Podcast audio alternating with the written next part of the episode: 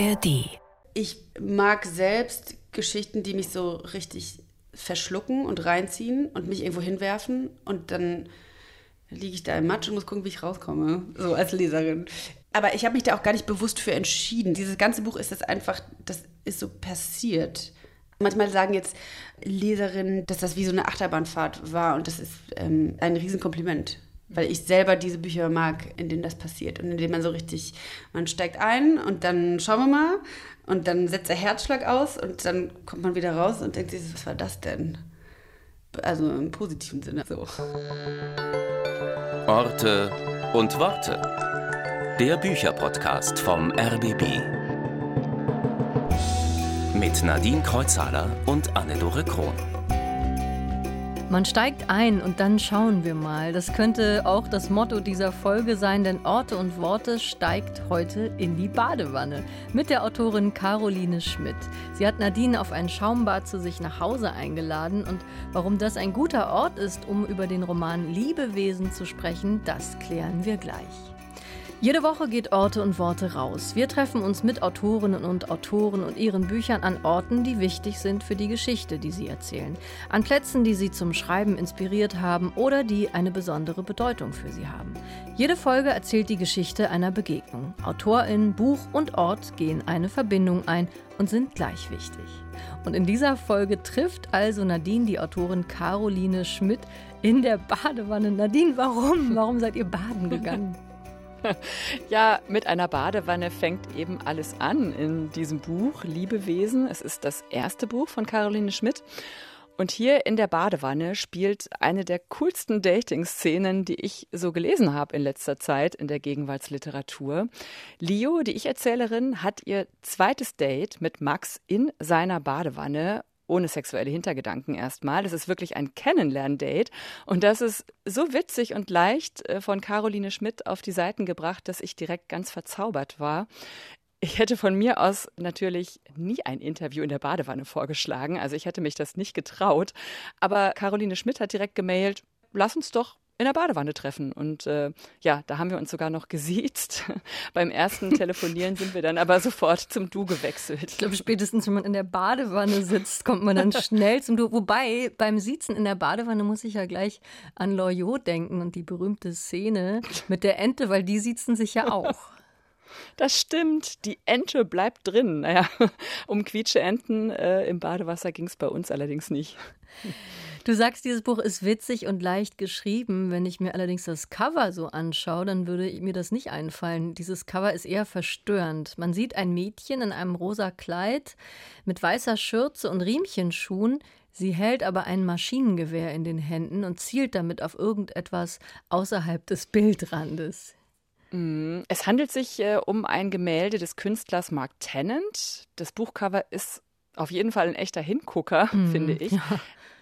Es ist verstörend auf jeden Fall. Äh, gleichzeitig spricht mich das aber auch total an, weil es so, ja, gleichzeitig brutal ist, aber auch zart. Ähm, und das macht mich sehr neugierig. Und jetzt, nachdem ich das Buch gelesen habe, muss ich sagen, das Cover passt hundertprozentig zum Inhalt.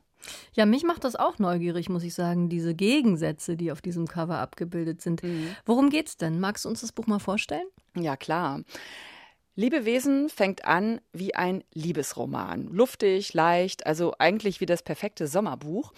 Aber kaum wiegt man sich in Sicherheit als Leserin, äh, da sitzt man plötzlich in einer Achterbahn mit mehreren heftigen Loopings.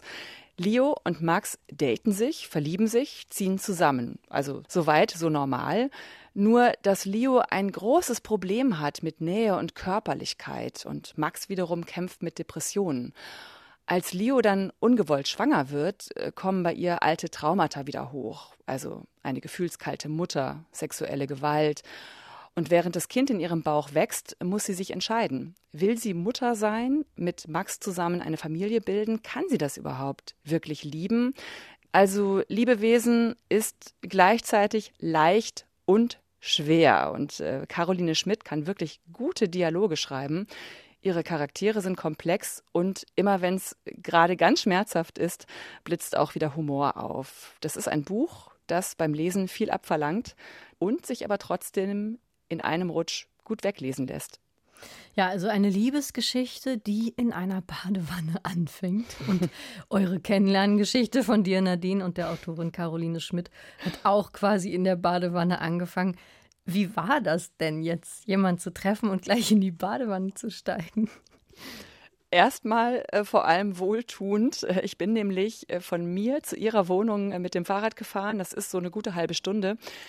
Und auf so halber Strecke hat es angefangen, total zu schütten, wie aus Eimern. Also ich kam wirklich komplett klatschnass durchgeweicht bei Caroline Schmidt an und ich habe mich dann natürlich gefreut auf ein heißes Bad.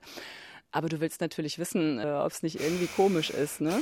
sich für ein Interview in die Badewanne zu setzen mit einer Person, die man noch nie getroffen hat. Ja, ich überlege die ganze Zeit, ob ich mich das trauen würde und was ich dann dabei tragen würde oder nicht tragen würde. Wie war das bei euch? Na, das verrate ich jetzt noch nicht, ob wir nackt waren oder was anhatten. Das ist das Schöne am Hören. Man hört es ja nicht. Man hört es nicht. Wir verraten es nicht, aber wir besuchen gemeinsam mit Nadine Caroline Schmidt in ihrer Wohnung in Berlin in der Badewanne. Und es geht um den Debütroman Liebewesen.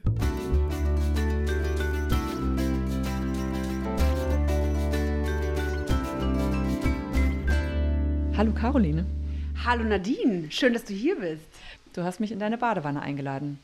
Das ist korrekt. Wir ziehen uns gleich aus und springen da rein, ja. Wir ziehen das durch. Ja, wir ziehen es durch, glaube ich. wir machen das, weil die Badewanne als Ort in Liebewesen in deinem ersten Roman eine wirklich zentrale Rolle spielt. Hast du dich schon mal mit einem fremden Menschen gleich in die Badewanne gelegt? Also vielleicht nicht mit einem gänzlich fremden Menschen, aber ich saß durchaus schon mit verschiedenen Leuten in der Badewanne. Und mir ist jetzt auch aufgefallen auf Lesungen, dass das wohl nicht so eine ganz universelle Erfahrung ist. Also ich glaube, einige baden auch immer alleine. Aber das klingt auch dann immer so aufgeladen und so sexuell, aber oft ist es einfach, dann geht man halt baden und guckt sich an und liest oder so. Ich finde das eigentlich eine sehr schöne Freizeitbeschäftigung.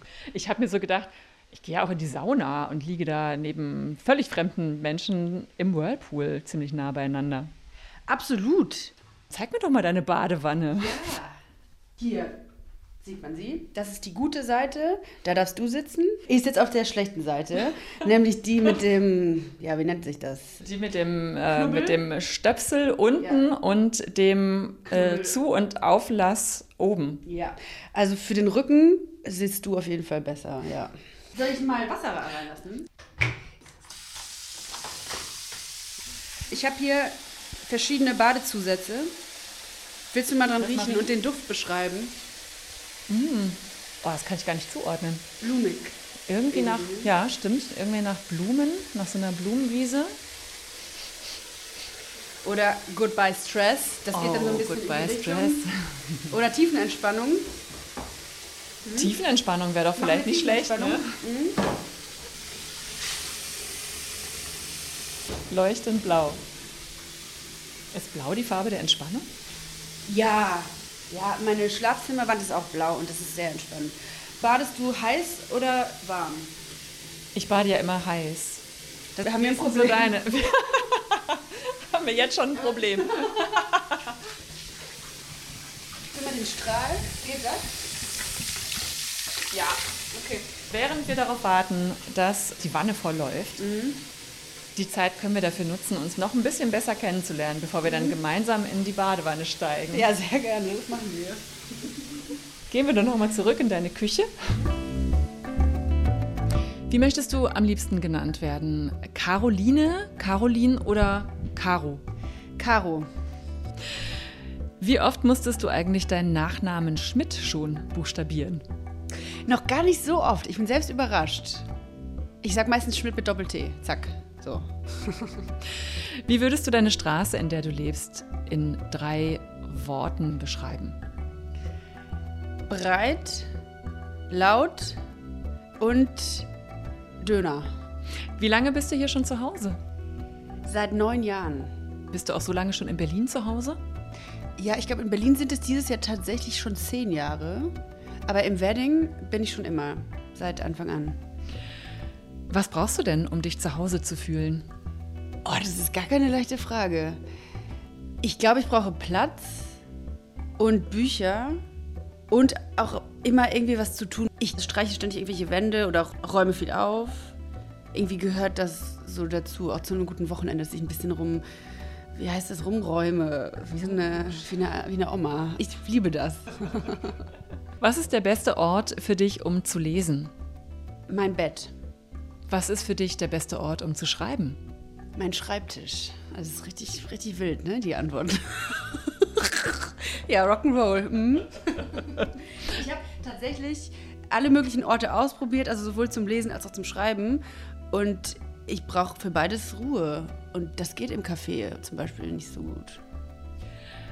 Was nimmst du immer mit in die Badewanne? Eine Gesichtsmaske, ein Buch und oft auch Nagellack. Ja. Nagellack?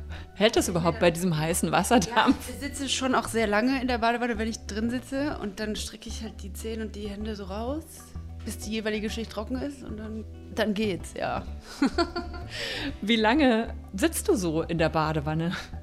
Na, schon so zwischen 45 und 60 Minuten. Ich lasse da immer wieder heißes Wasser nachlaufen, das muss sich ja lohnen. Das ist eine richtige, das ist eine private Abendveranstaltung hier im Hause Schmidt mit zwei Tee. Ich sehe schon, wir werden uns wahnsinnig gut verstehen in der Badewanne gleich. so ungefähr so äh, ist es bei mir nämlich auch. Hast du schon mal jemals vergessen, dass du dir gerade Badewasser einlaufen lässt? Nein, also es ist noch nie was übergelaufen. Sollen wir mal gucken, wie viel Wasser schon in der Wanne ist? Ja.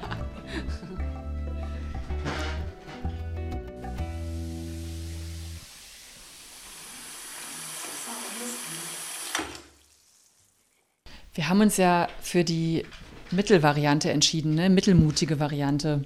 Wir werden uns nicht komplett nackt in die Badewanne legen, sondern werden ein Bikini anziehen. Ja, ja, ich habe mich noch nicht entschieden, welchen. Ich glaube, es wird blumig und sommerlich. Bei mir ist er schwarz. Der Klassiker. Ja, ja. Dann wagen wir es mal, oder? Ja, ab in die Wanne. Ja. Geh du am besten vor. Ja. So hereinspaziert.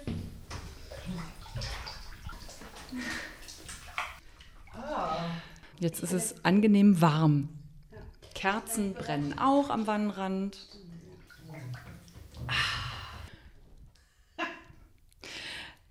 Dein Buch heißt Liebewesen, Caro. Das ist dein erster Roman. Und ich finde ja, hat eine der coolsten Dating-Szenen überhaupt, die ich jemals in einem Roman gelesen habe. Max und Leo daten sich in der Badewanne. Und ich würde vorschlagen, wir steigen da einfach mal direkt ein und betreten mal deinen Roman. Sehr Max wohnte etwas außerhalb der Viertel, in denen Mariam und ich normalerweise unterwegs waren. In seiner Straße stand ein Altbau neben dem anderen. Das war ungewöhnlich für unsere Stadt, die während des Zweiten Weltkriegs nahezu komplett zerstört worden war. Ich drückte auf die Klingel am mittleren von drei vergoldeten Schildern und fragte mich, ob ich sie noch öfter betätigen würde. Im zweiten Stock stand Max grinsend im Türrahmen. Er trug ein lachsfarbenes Shirt, schwarze Shorts und sah besser aus als in meiner Erinnerung. Machen wir das wirklich? Er küsste meine Wange. Das sieht ganz so aus, schlussfolgerte ich und küsste Max nirgendwo hin. Er wohnte in einer Zwei-Zimmer-Wohnung mit offener Küche. Auf den Fensterbänken standen sechs Exemplare der gleichen Zimmerpflanze mit pinken Blättern. Es handelte sich um eine dieser Modezüchtungen aus den Niederlanden, die in den Wohnzimmern von Medienschaffenden gut aussehen sollten. In dieser Wohnung lebte ein Erwachsener, der anscheinend putzen, waschen und sich um Lebewesen kümmern konnte. Max lehnte an der Spüle und beobachtete mich amüsiert. Läuft das Wasser schon? fragte ich. Noch nicht. Er schob mich sanft aus dem Weg und ging ins Badezimmer. Ich wusste nicht, wohin mit mir, also lief ich Max hinterher und hielt ihm den geöffneten Badezusatz vors Gesicht. Er drehte den Wasserhahn auf. Oh, sagte ich. Der Strahl war tatsächlich sehr dünn. Es würde ewig dauern, bis die Wanne voll war. Sag ich doch. Ich wanderte durch die Wohnung und blieb vor seinem Bücherregal stehen. Darin befanden sich eine Goethe-Gesamtausgabe, die das halbe Regal füllte, einige Bücher über Psychologie und die üblichen, immer männlichen Verdächtigen. Dein Name gefällt mir, sagte Max. Das wollte ich noch sagen. Max ist natürlich auch sehr besonders, hört man nicht oft. Vielen Dank, das gebe ich an meine Mutter weiter. Können wir jetzt baden gehen? fragte ich. Bist du nervös? Niemals. Gut, ich auch kein bisschen. Prüfend tauchte ich einen Finger ins Badewasser. Deine Wasserrohre sind kaputt. Ich bin Heißduscher, erklärte er. Da steige ich nicht rein. Er drehte den Hahn in die entgegengesetzte Richtung. Augen zu und durch, dachte ich und zog mein Shirt über den Kopf. Augen auf und durch, dachte Max und öffnete seine Hose. Gehst du gerne in die Sauna? fragte er. Ab und zu, ja. Na dann, Wanne und Sauna sind ja fast dasselbe, was den Nacktheitsgrad betrifft. Diesen Spruch musste Max sich zurechtgelegt haben, dachte ich, und dann, dass er eigentlich nicht so wirkte, als müsste er sich irgendetwas zurechtlegen. Die Unterwäsche steht dir wirklich fantastisch, sagte er. Wie aufmerksam. Ich öffnete die Schleife in der Wäsche hastig, streifte sie ab und tunkte meinen rechten Zeh ins Wasser, das immer noch sehr heiß war. Als ich aufsah, war auch Max nackt. Ich ließ mich langsam in die kochende Badewanne gleiten und sah ihm lässig in die Augen. Ein Blick, den ich mir natürlich zurechtgelegt hatte. So wie ich mir dauernd irgendetwas zurechtlegte, als ließe sich das Leben vor dem Spiegel üben. Ich hoffe, wir passen da beide rein. Das ist mein erstes Mal. Max grinste anzüglich und stieg in die Wanne. Keine Sorge, ich bin ganz vorsichtig, sagte ich. Schade. Ich sortierte meine Beine so, dass wir möglichst wenig Körperkontakt hatten. Links außen er, links innen ich, rechts innen er, rechts außen ich. Ich ließ mich tiefer ins Wasser sinken, bis der Schaum zu meinen Brüsten reichte und atmete ein und aus. Als ich die Augen wieder öffnete, ruhte Max Blick auf mir. Über dich steht gar nichts im Internet. Jahrelange Rechercheerfahrung für nichts, sagte er. Was machst du so? Ich grinste, weil ich diese Frage noch nie nackt beantwortet hatte.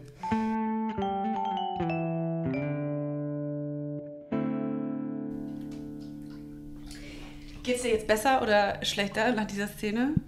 Mir geht's eigentlich immer noch ganz gut. Also du bist jetzt nicht nervöser durch, diese, durch diesen Cringe-Moment in der Szene? Äh, eigentlich nicht. So, also es ist irgendwie alles ganz, ganz fein und so, auch wenn man sich ab und zu mal so zufällig berührt, ja, zwangsweise, weil die Wanne eben sehr klein ist.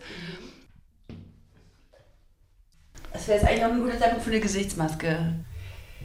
Die äh, macht eine Tiefenreinigung, führt sie durch in deinem Gesicht, diese Maske? Brauche ich unbedingt, ja. Gut. Ist gut verteilt? Ja.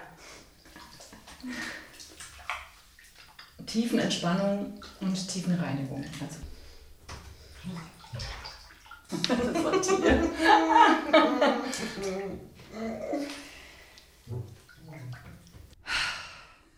Beschreib doch mal Leo ein bisschen, die Hauptfigur. Leo ist Ende 20. Sie lebt mit ihrer besten Freundin Mariam zusammen und hatte bis dato noch keine Beziehung und auch keine Affäre und eigentlich noch nicht mal irgendwas ansatzweise körperliches. Das liegt zum Teil an Erfahrungen, die sie in ihrer Vergangenheit gemacht hat, aber auch daran, dass sie sich hauptsächlich für ihr für ihren Job interessiert, nämlich Biologie. Sie ist Biologin und dieser Job, sie arbeitet in einem Labor, braucht ihre volle Aufmerksamkeit. Und das stören Männer eigentlich. Dass sie überhaupt in dieser Situation gelandet ist, mit Max ein Badewannendate hat, hat sie ihrer besten Freundin Mariam zu verdanken, mit der sie auch äh, zusammen wohnt. Die hat ihr ein Tinder-Date klargemacht, eben mit Max. Und eigentlich, das ist gar nichts, was ihrem Typ entspricht. Ja? Sie ist ja eher zurückhaltend, hält gerne Distanz, eine Berührung oder eine Umarmung, die länger als sechs Sekunden dauert, äh, ist ihr schon viel zu lang. Ist eine Zumutung, ja. Genau. also sie, sie hat ein Problem. Für sie ist Körperlichkeit und Intimität und Nacktheit eine Bedrohung. Und deswegen versucht sie das zu vermeiden. Und dann kommt aber, ja, wie du sagst, Mariam ums Eck, angelt ihr Max von diesem Grabbeltisch, der Tinder ist. Und dann steigen sie in die Wanne. Zuerst treffen sie sich in einer Ausstellung. Das war ein bisschen der Kompromiss, weil Leo natürlich komplett ausgerastet ist, als Maria meinte, du gehst baden am Samstag mit einem Fremden und auch noch mit einem Mann. Und dann lief dieses erste Date aber ganz gut. Und dann sagt Max zum Abschied, sehen wir uns am Samstag in meiner Badewanne. Und dann sagt Leo, ja. Und verliert den Glauben an alles. Und ich glaube, ab dem Punkt hat sie so ein bisschen abgeschlossen mit allem. Da sie so, ach komm, ist egal, äh, whatever. Ich, äh, so. Würdest du denn sagen, dein Buch ist ein Liebesroman? Ach, nein, es ist kein Liebesroman. Es fängt aber wahrscheinlich an wie einer. Aber für mich ist es eigentlich ein Buch in dem die Protagonistin versucht, einen Umgang mit all dem zu finden, was sie bisher, vor dem sie bisher weggelaufen ist. Und Max wirkt eben wie eine Art Katalysator und zwingt sie, sich dann doch mal damit auseinanderzusetzen, warum sie zum Beispiel Probleme hat, äh, Sex zu haben. Ja, sie kann Sex überhaupt nicht genießen, lernt es erst sehr, sehr mühsam, das auch mal zuzulassen, dass das ja was Schönes ist. Es hat natürlich mit einem bestimmten Trauma zu tun oder nicht nur mit einem, das sie in der Vergangenheit erlebt hat. Ja, Leo ist mit einer sehr kalten und gewaltvollen Mutter aufgewachsen, die sie immer wieder auf den Speicher gezogen hat und sie dort geschlagen hat und ihr immer wieder suggeriert hat, dass sie keine Grenzen hat und dass ihr Körper eigentlich nur dazu da ist, damit die Mutter ihre Wut abbauen kann.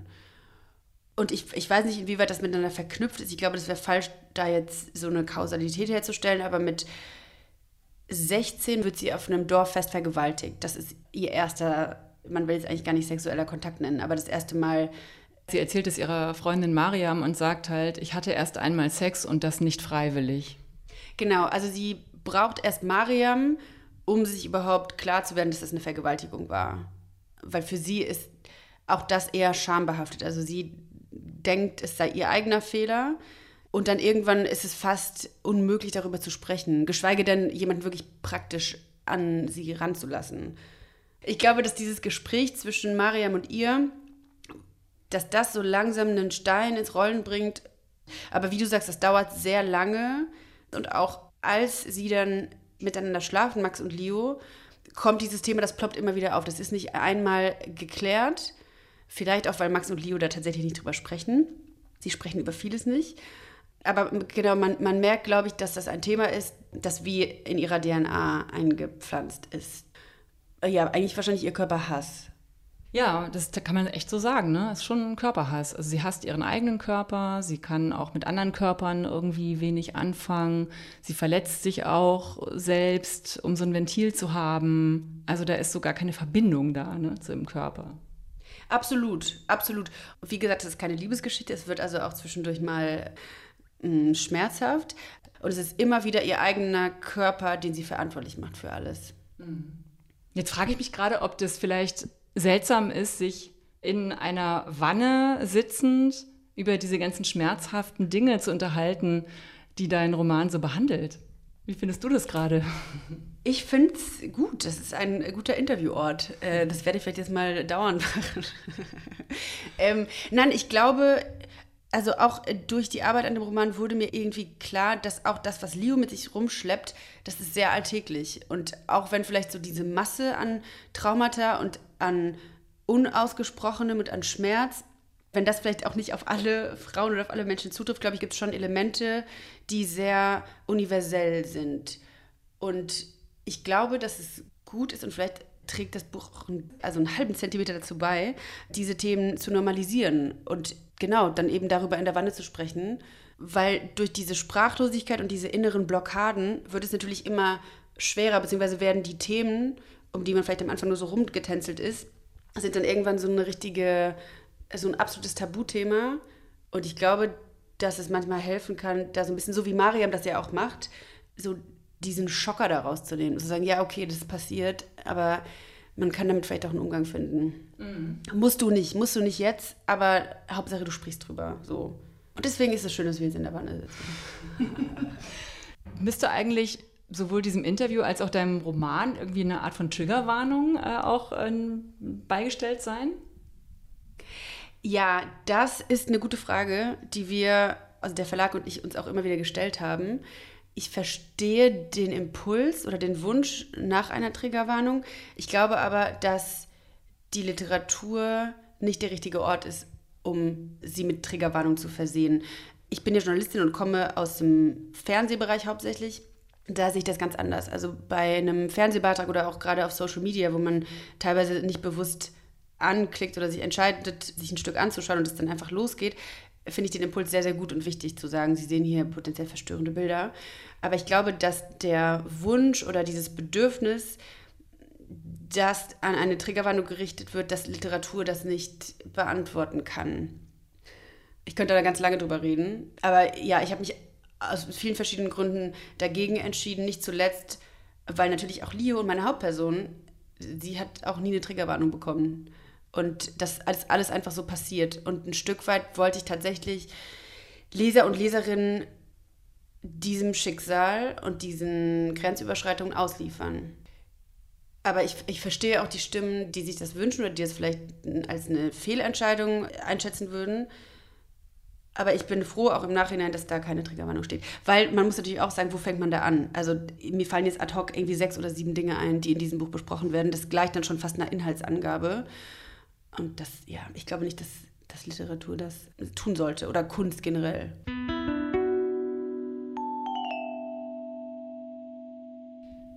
Bleiben wir noch mal ein bisschen dabei bei den Hintergründen und beim Schreiben.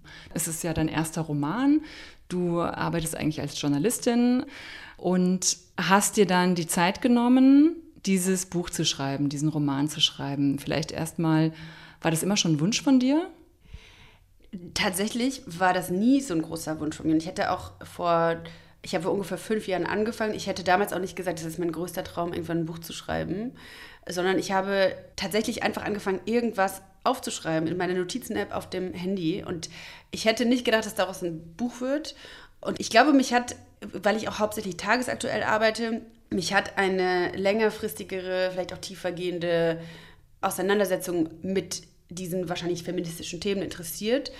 Ich glaube, ich habe dann so, vielleicht so zwei Jahre irgendwie so vor mich hin rumgedoktert in dieser sehr langen Notiz. Und ich hatte dann zuerst 20, 30 Seiten und habe die meinem besten Freund geschickt.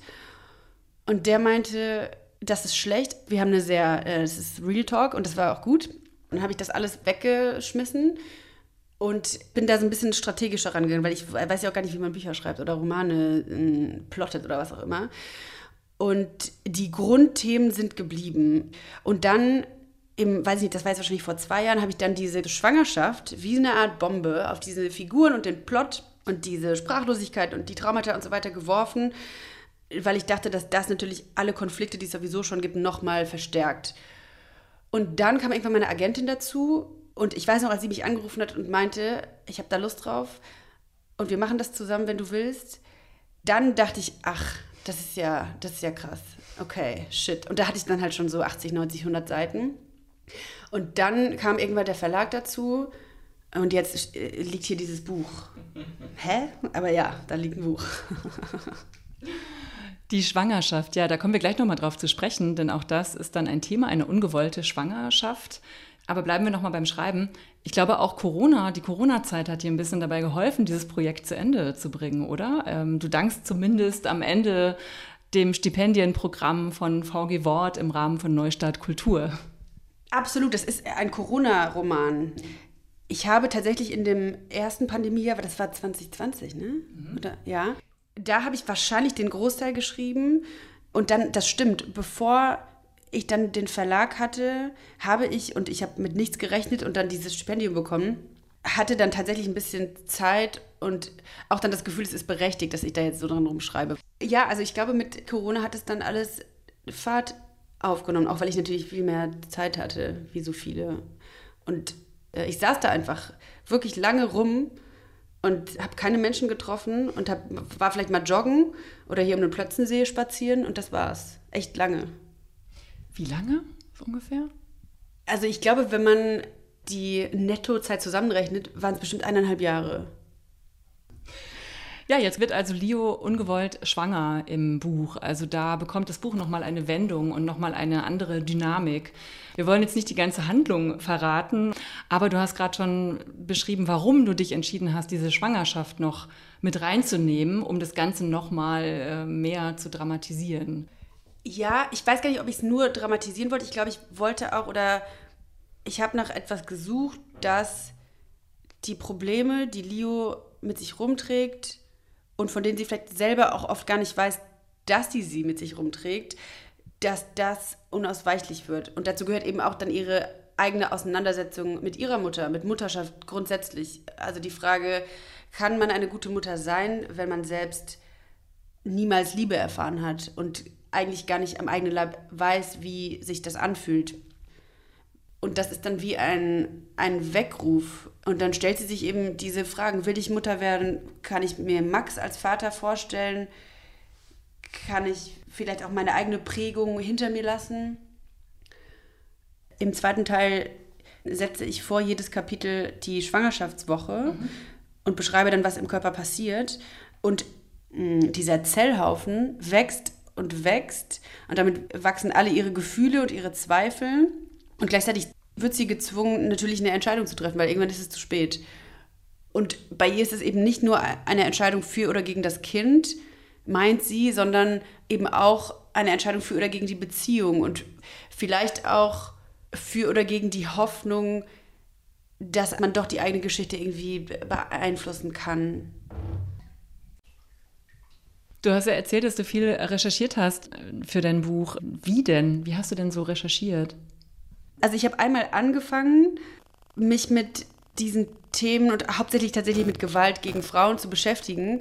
Und dann führte wirklich immer eins zum anderen. Und dann kannte jemand noch jemanden, die Gewalt im Kreissaal erlebt hatte. Und ich habe auch extrem viel gelesen, Erfahrungsberichte und tatsächlich hauptsächlich Sachbücher. Und musste dann aus diesem Riesensammelsurium und diesen ganzen Stunden an Aufnahmematerial und Notizen und Zitaten halt diese Geschichte stricken und das irgendwie natürlich nicht so wirken lassen, als würde ich jetzt einen psychologischen Abschlussbericht äh, über eine Patientin schreiben. So.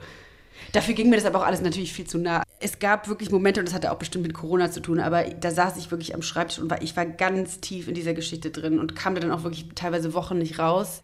Was hat das gemacht mit dir?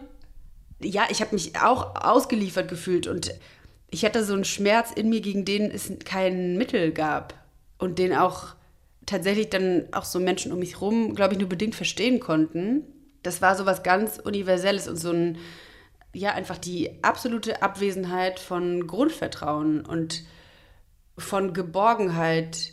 Weil das Problem ist ja nicht nur, dass Leo alles mit sich selbst ausmacht, sondern dass sie eigentlich auch, wie gesagt, dass ihr Körper ihr Feind ist. Also sie ist in so einem ständigen Zwiespalt und hat eigentlich kaum Verbündete.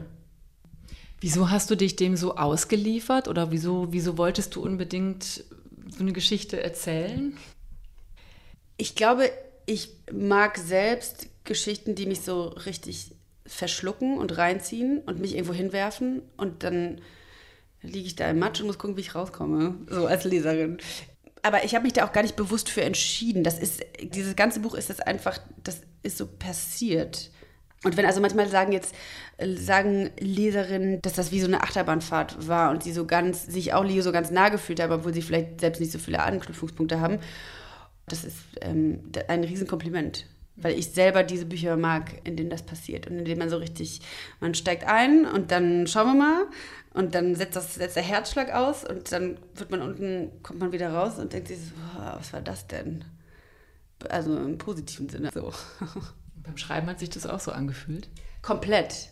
Ja, nur dass es da natürlich nicht so schnell wieder vorbei war. Äh, also das war teilweise eine nicht enden wollende Achterbahnfahrt, wo auch die Täler sehr viel länger waren als die Höhen, kann ich sagen, ja. Tatsächlich, und das war letztes Jahr, habe ich die absoluten Tiefpunkte dieses Buchs, die habe ich alle abends und nachts geschrieben. Und also ich glaube, dass da durchaus äh, eine Verbindung besteht. Es gibt eine Szene gegen Ende hin, da streiten sich Max und Leo und das ist ein körperlicher Streit, in dem sie sich eigentlich beide wehtun. Und die Szene, und ich, ich weiß nicht, warum das bei der so stark war, aber aus irgendwelchen Gründen ist mir dieser auch Schreibprozess noch so präsent. Und so zu merken oder zu schreiben oder sich vorzustellen, wie zwei Menschen, die sich eigentlich lieben, sich so verfeindet gegenüberstehen können und in der Lage sind, sich diese Schmerzen zuzufügen, das hat voll was mit mir gemacht. Was hat das mit dir gemacht? Also ich glaube, zum einen hat mich das, weil ich wollte in diesem Moment bleiben und da in diesen, das war äh, Sommer, da war es wirklich so, dass ich mich dann ein paar Wochen wirklich fast komplett isoliert habe, um nicht dieses Gefühl ähm, zu verlieren und auch in diesem Modus zu bleiben. Ja, dieser ganze Schreibprozess war eine sehr, sehr, sehr körperliche Erfahrung und mir war dann auch manchmal schlecht oder ich war, das ging wirklich an die Substanz. Also ich habe diese, diese Dringlichkeit auf jeden Fall gespürt. Und wenn sich das übersetzt oder wenn man das beim Lesen merkt, umso besser. Jetzt kommt so die Frage, die immer allen Autorinnen und Autoren gestellt wird. wie viel eigenes ist da eigentlich auch mit drin? So wie viel eigenes Erleben, wie viel vielleicht eigene Erfahrungen oder was du aus deinem eigenen Freundeskreis so kennst? Ja, also es ist natürlich ein Roman, es ist nicht Autofiktion und ich bin auch nicht Lee oder sehe mich in keiner dieser Figuren aber es ist natürlich so, ich habe mit dieser Geschichte fünf Jahre verbracht und während diesen fünf Jahren wirklich mit sehr, sehr, sehr vielen Menschen gesprochen und auch eigene Erfahrungen vielleicht reflektiert oder neu bewertet. Und da steckt natürlich wahnsinnig viel von mir drin. Und ja, aber also trotzdem ist es, es ist eine Geschichte. Ähm, nach dieser ganzen Erfahrung, schreibst du noch einen zweiten Roman? Ich habe auf jeden Fall eine Idee und arbeite an dieser Idee. Ja, ich, wahrscheinlich ist die Antwort ja. Aber ich habe da Respekt vor. Aber ja, das war irgendwie auch eine gute Erfahrung. Mir ist gerade ganz schön heiß. Wie geht's dir? Ja, die Luftfeuchtigkeit ist bei 100, glaube ich, 100 Prozent. Ich glaube, an den Zehen habe ich schon Schwimmhäute. Ich muss mir unbedingt die Gesichtsmaske mal abwaschen, fällt oh, mir ja. gerade ein. Ich würde sagen, es ist tiefengereinigt. Und wir tiefenentspannt.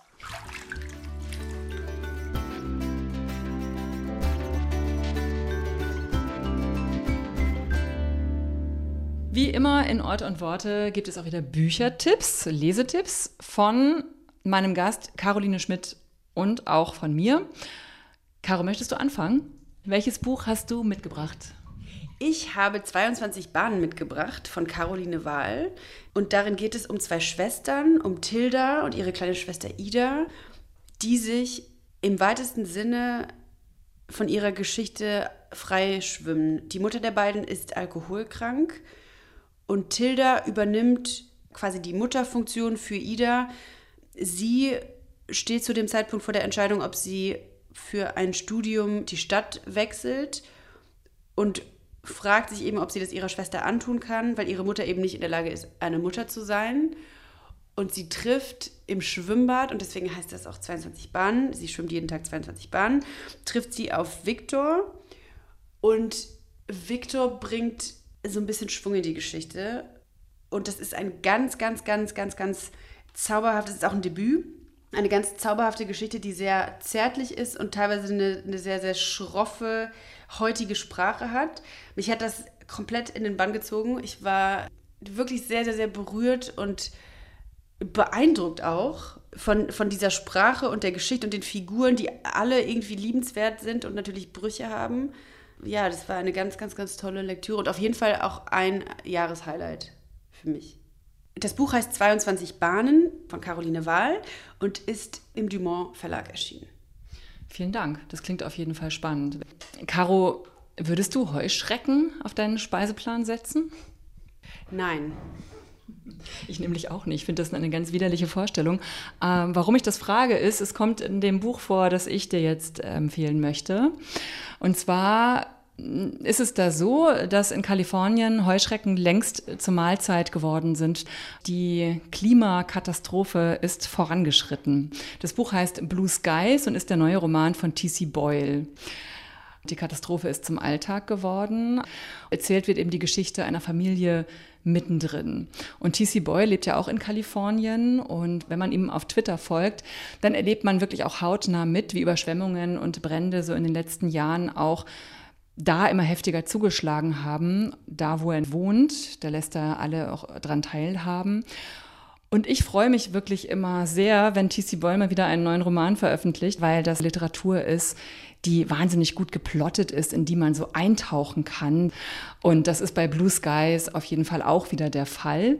Und am 11. Juni liest T.C. Boyle live in Berlin im großen Sendesaal des RBB. Und auch das ist immer wieder ein Ereignis. Liest du äh, Romane von T.C. Boyle? Ich habe, glaube ich, einmal was von ihm gelesen. Das ist aber sehr viele Jahre her. Und werde mir das jetzt mal besorgen, beziehungsweise auf die Liste setzen. Das klingt gut. Warum ich das auch mitgebracht habe. Ich habe da letztens schon mal drüber nachgedacht, als ich in der Badewanne saß und wir sitzen ja nun auch gerade wieder in der Badewanne. Kann ich das überhaupt noch machen? Ist es nicht ein bisschen krasse Verschwendung, jetzt gerade in Zeiten von Klimawandel? Ja, das hat etwas sehr, sehr, sehr Dekadentes. Ja, aber wenn man zum Beispiel sonst stattdessen vielleicht nur mit dem Fahrrad fährt und kein Fleisch isst, kann man es vielleicht alle paar Wochen mal rechtfertigen. Aber es ist eigentlich natürlich ähm, mit nichts zu entschuldigen. Aber es war auch ein bisschen schön. Ja, genau. Das muss ich leider auch zugeben. Blue Skies auf jeden Fall ist im Hansa Verlag erschienen, übersetzt von Dirk van Gunsteren, hat 400 Seiten, äh, dieses Buch, kostet 28 Euro. So, oh, jetzt Na? muss ich mal langsam raus, glaube ich. Meine Beine sind auch ein bisschen verknotet. Das Wasser ist auch so langsam ein bisschen ja. lauwarm abgekühlt. Mal, also ich mache mal das mal auf. Vielen Dank, es hat mir sehr viel Spaß gemacht, mit dir in der Badewanne zu sitzen. Auf jeden Fall, ja. Das war schön. Vielen Dank.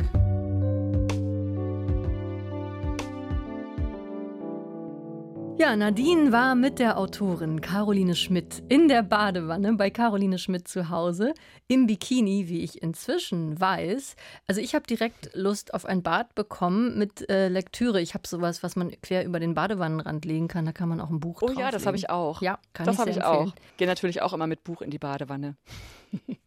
Und äh, das gemeinsame Baden mit Caroline Schmidt hat sich wirklich kein bisschen unangenehm angefühlt. Ich glaube, das liegt auch ein bisschen daran, dass wir beide im wahrsten Sinne des Wortes keine Berührungsängste hatten.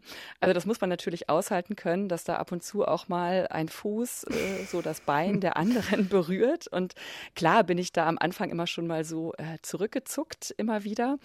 Aber wir haben auch viel gelacht, auf jeden Fall. Und das Sortieren des äh, Mikrofonkabels war bei dem Ganzen fast genauso eine große Herausforderung wie das Sortieren der Beine. Das glaube ich. Vor allem, ich meine, wenn so ein Buch einen Wasserspritzer abbekommt, ist das ja nicht so schlimm. Aber ich habe tatsächlich beim Hören gedacht, oh, ganz schöner Einsatz, dass deine Mikrofone da so neben der Badewanne standen. Aber wem würdest du, liebe Wesen, dieses Debüt denn jetzt empfehlen? Allen, die eine Achterbahnfahrt der Emotionen aushalten können und es auch ertragen können, über Themen wie sexuelle Gewalt, Depression, ungewollte Schwangerschaft zu lesen. Also es ist vor allem ein Buch, das ich mir wirklich gut als Film vorstellen kann und ich finde ein perfektes Buch für die Badewanne. Ja, Liebewesen von Caroline Schmidt ist bei Eichborn erschienen, hat 220 Seiten und kostet 20 Euro. Diese Info und auch die über die anderen Bücher, die Caro und Nadine empfohlen haben, findet ihr in den Show Notes zu diesem Podcast. Und am Schluss habe ich noch einen Tipp für einen weiteren Podcast für alle, die sich für Literatur und Gesellschaft interessieren.